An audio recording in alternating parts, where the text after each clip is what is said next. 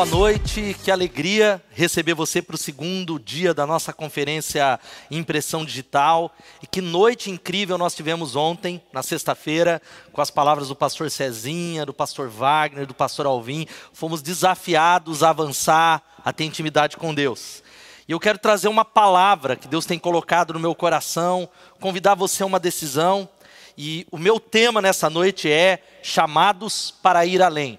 E eu quero convidar você aí na sua casa, abrir a sua Bíblia em Lucas, capítulo 14. Eu quero ler os versos de 25 a 33. Lucas 14, de 25 a 33. Diz assim: Uma grande multidão ia acompanhando Jesus, este, voltando-se para ela, disse: se alguém vem a mim e ama o seu pai, sua mãe, sua mulher, seus filhos, seus irmãos, irmãs e até a sua própria vida mais do que a mim, não pode ser meu discípulo. E aquele que não carrega a sua cruz e não me segue, não pode ser meu discípulo. Qual de vocês, se quiser construir uma torre, primeiro não se assenta e calcula o preço para ver se tem dinheiro suficiente para completá-la? Pois se lançar o alicerce e não for capaz de terminá-la, todos os que a virem rirão dele, dizendo: este homem começou a construir e não foi capaz de terminar. O qual é o rei que, pretendendo sair à guerra contra outro rei, primeiro não se assenta e pensa se com 10 mil homens é capaz de enfrentar aquele que vem contra ele com 20 mil? Se não for capaz, enviará uma delegação enquanto o outro ainda está longe e pedirá um acordo de paz. Da mesma forma, qualquer de vocês que não renunciar a tudo que possui, não pode ser meu discípulo. Vamos orar mais uma vez?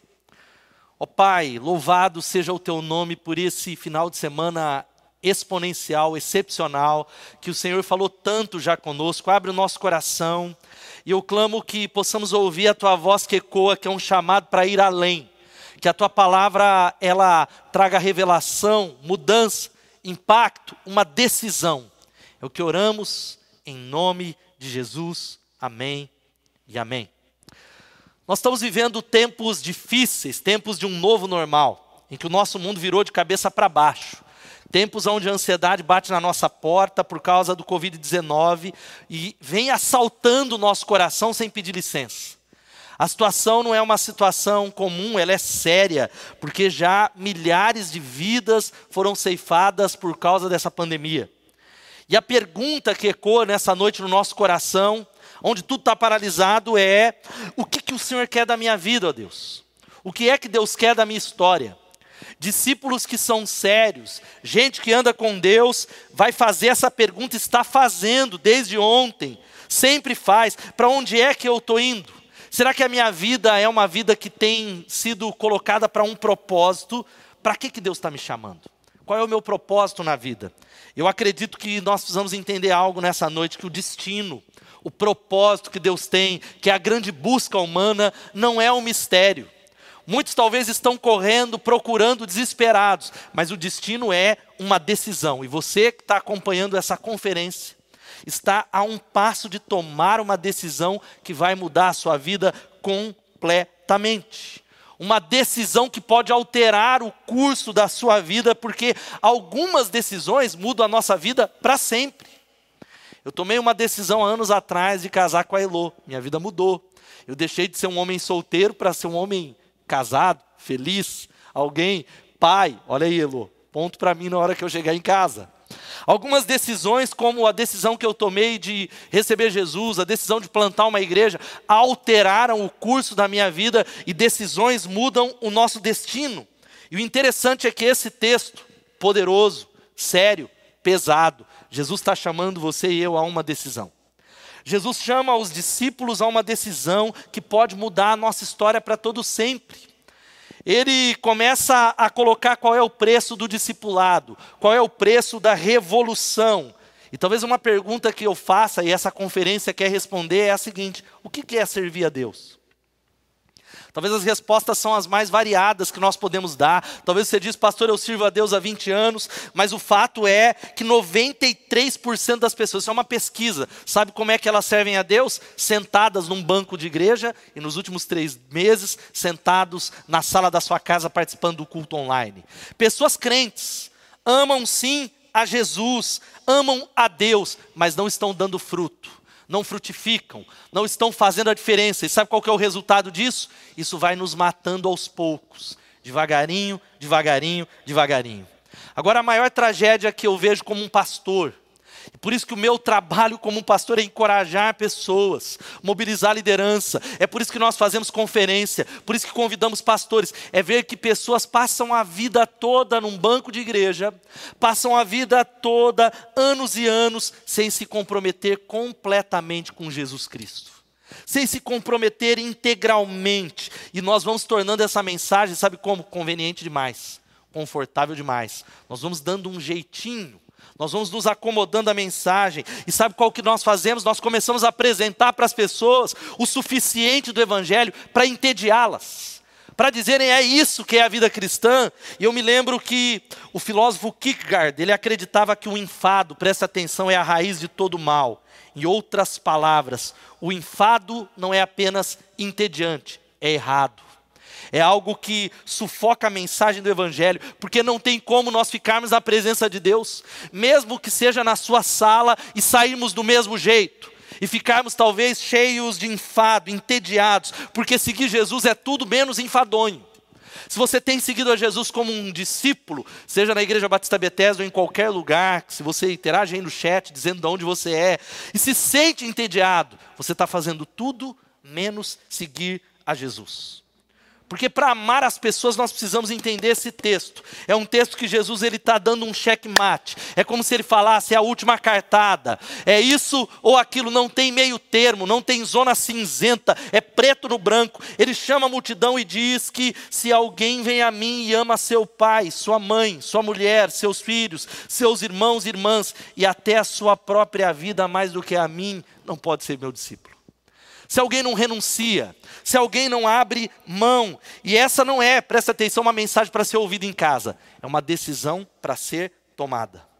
E queridos, eu creio que nós queremos transformar a cultura de Piracicaba, do estado de São Paulo e do Brasil, em uma cultura ou uma cidade para ser transformada, uma cidade para ser impactada. Nós precisamos mudar a cultura, mudar uma cultura.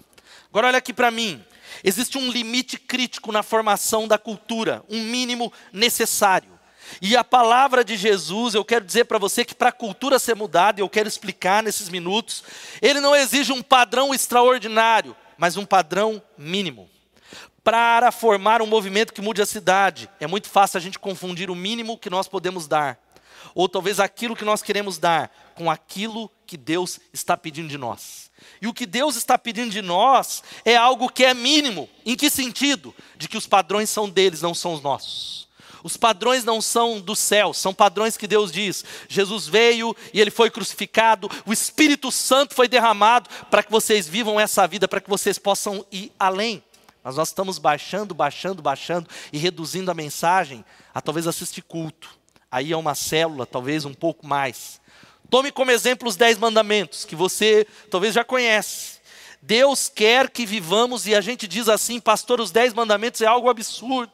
Deus é injusto. É impossível nós cumprirmos os dez mandamentos. É óbvio, a lei foi dada para mostrar que nós não conseguimos e que precisamos de um Salvador. Mas olha aqui para mim. O fato é que Deus quer que vivamos de acordo com o nível dele, com as expectativas dele, não com as nossas. Mas os dez mandamentos não são padrões os mais altos. Eu não quero ser mal interpretado, mas é um padrão mais baixo para a vida humana. E é mais ou menos, eu quero explicar para você não falar que eu estou pregando heresia. É como se Deus olhasse para o povo de Israel e falasse assim: dá para vocês pararem de se matar? Dá para vocês, talvez a propósito, vamos parar de roubar as coisas uns dos outros. E eu quero acrescentar mais uma coisa: ajudaria muito se vocês parassem de mentir uns aos outros, e não custa nada vocês lembrar que vocês precisam cuidar do marido de vocês, da própria esposa, em vez de ficar cobiçando o que é dos outros. É algo simples, mas que nós não conseguimos que nós não conseguimos. A lei nos condena porque por causa do pecado a gente não consegue chegar no mínimo, mas nós somos chamados para viver além. Como é que nós fazemos isso? Primeiro recebendo Jesus, sendo cheios do Espírito Santo, vivendo a justiça de Deus, mas esse texto introduz uma palavra que é que eu quero deixar, que é o conceito para viver além, que é o conceito para viver uma vida extraordinária. Sabe qual é a palavra? Renúncia, entrega total de tudo que somos e temos. Jesus ele não faz uma média como nós fazemos nos ministérios da igreja às vezes. Dizemos assim, o Paulo está ali, eu falo, Paulo, é, o cara está tá dando dízimo, ele acho que está, está indo na célula, então deixa ele tocar. Jesus ele não fala isso. Jesus ele, ele vai dizendo que se alguém não ama o pai, a mãe, a mulher e até a sua própria vida mais do que ele, não pode ser meu discípulo. E ele termina esse texto dizendo que da mesma forma qualquer de vós que não renuncia a, a tudo, a tudo, a mensagem de Jesus não é algumas coisas, ela não é radical, mas fala sobre tudo. E sabe qual que é o resultado disso? Jesus viveu a vida que eu e você fomos chamados para viver. Jesus, como homem, viveu uma vida extraordinária, dizendo que ela está acessível para mim e para você. É algo que ele está dizendo: ei, eu morri, o Espírito Santo foi derramado para que você vá além. Agora, os discípulos que mudaram o mundo, os discípulos que receberam essa mensagem e mudaram o mundo, eram pessoas comuns, era gente comum. Era gente como eu e você, mas eles deram uma revolução poderosa de fé, esperança e amor que mudou o mundo de cabeça para baixo que mudou a cultura, um movimento de todos, não era de uma elite. Por isso que nós somos uma igreja em células. Células não é um movimento da elite, do clero, dos pastores, daqueles que têm teologia, mas é um movimento do povo, é um movimento de todos. E havia uma marca nesses discípulos, sabe qual é a marca? Renúncia. Agora, queridos, eu tenho uma impressão de que nós invertemos o evangelho.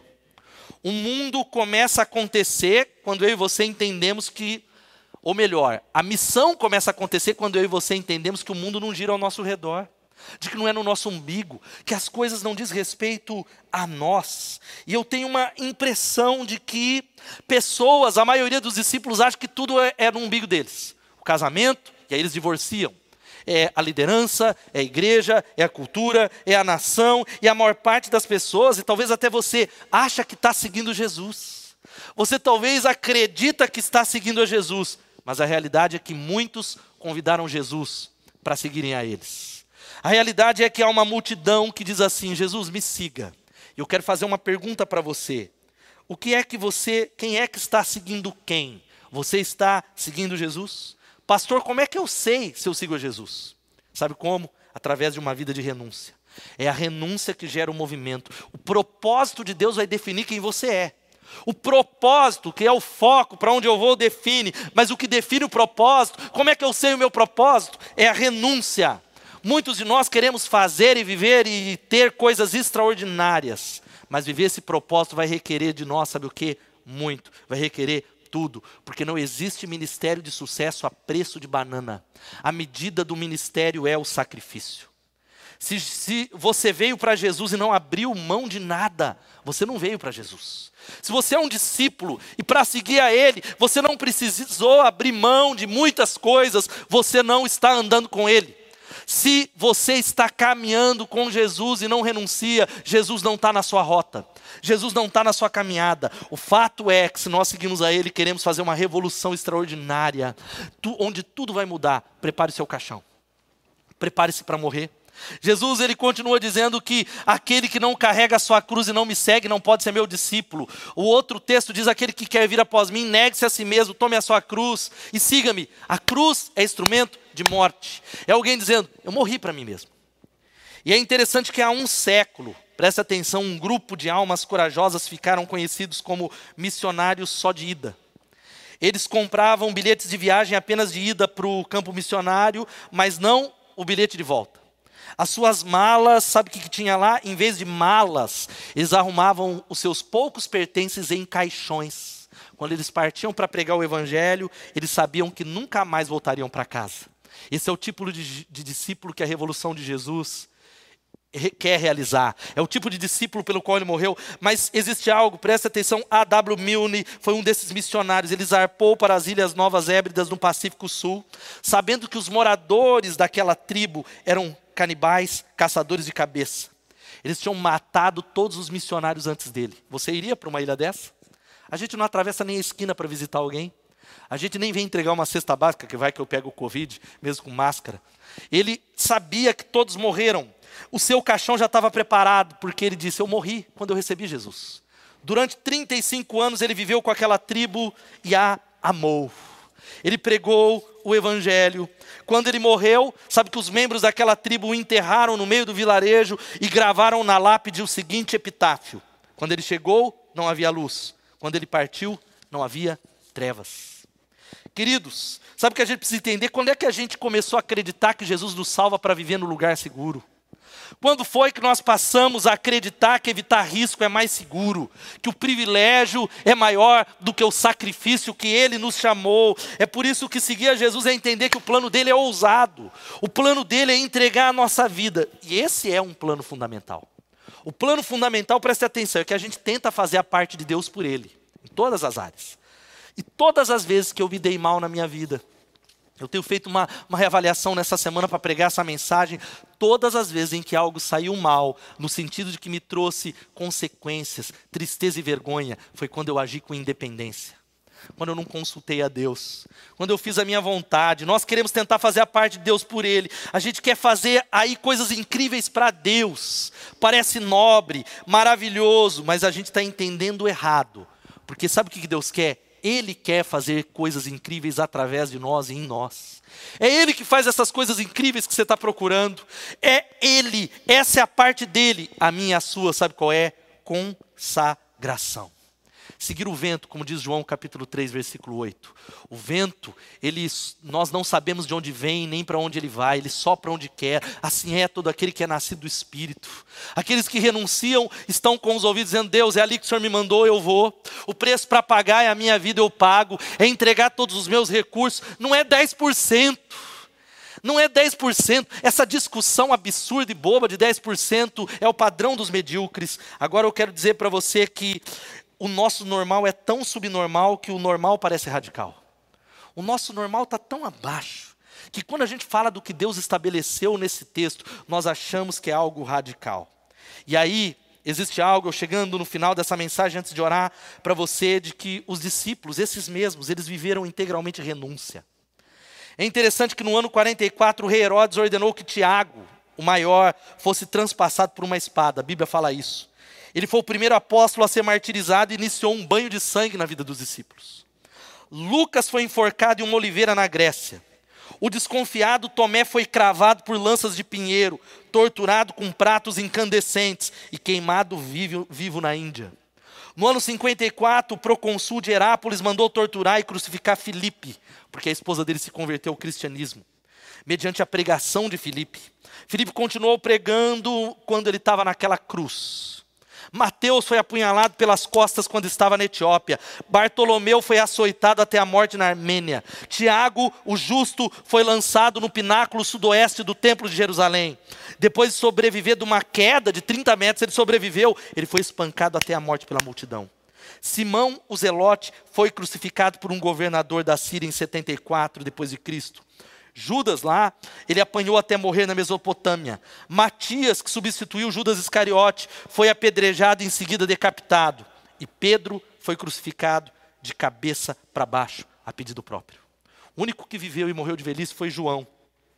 João foi o único que escapou da execução de um caldeirão de óleo fervente, e mesmo Diocleciano não conseguiu matá-lo, e por isso, sabe o que fez com ele?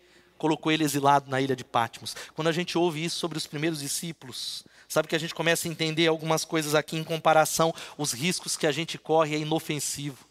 Os nossos sacrifícios são imperfeitos. A gente acha que é sacrifício. Queremos tudo de Deus sem oferecer nada para Ele.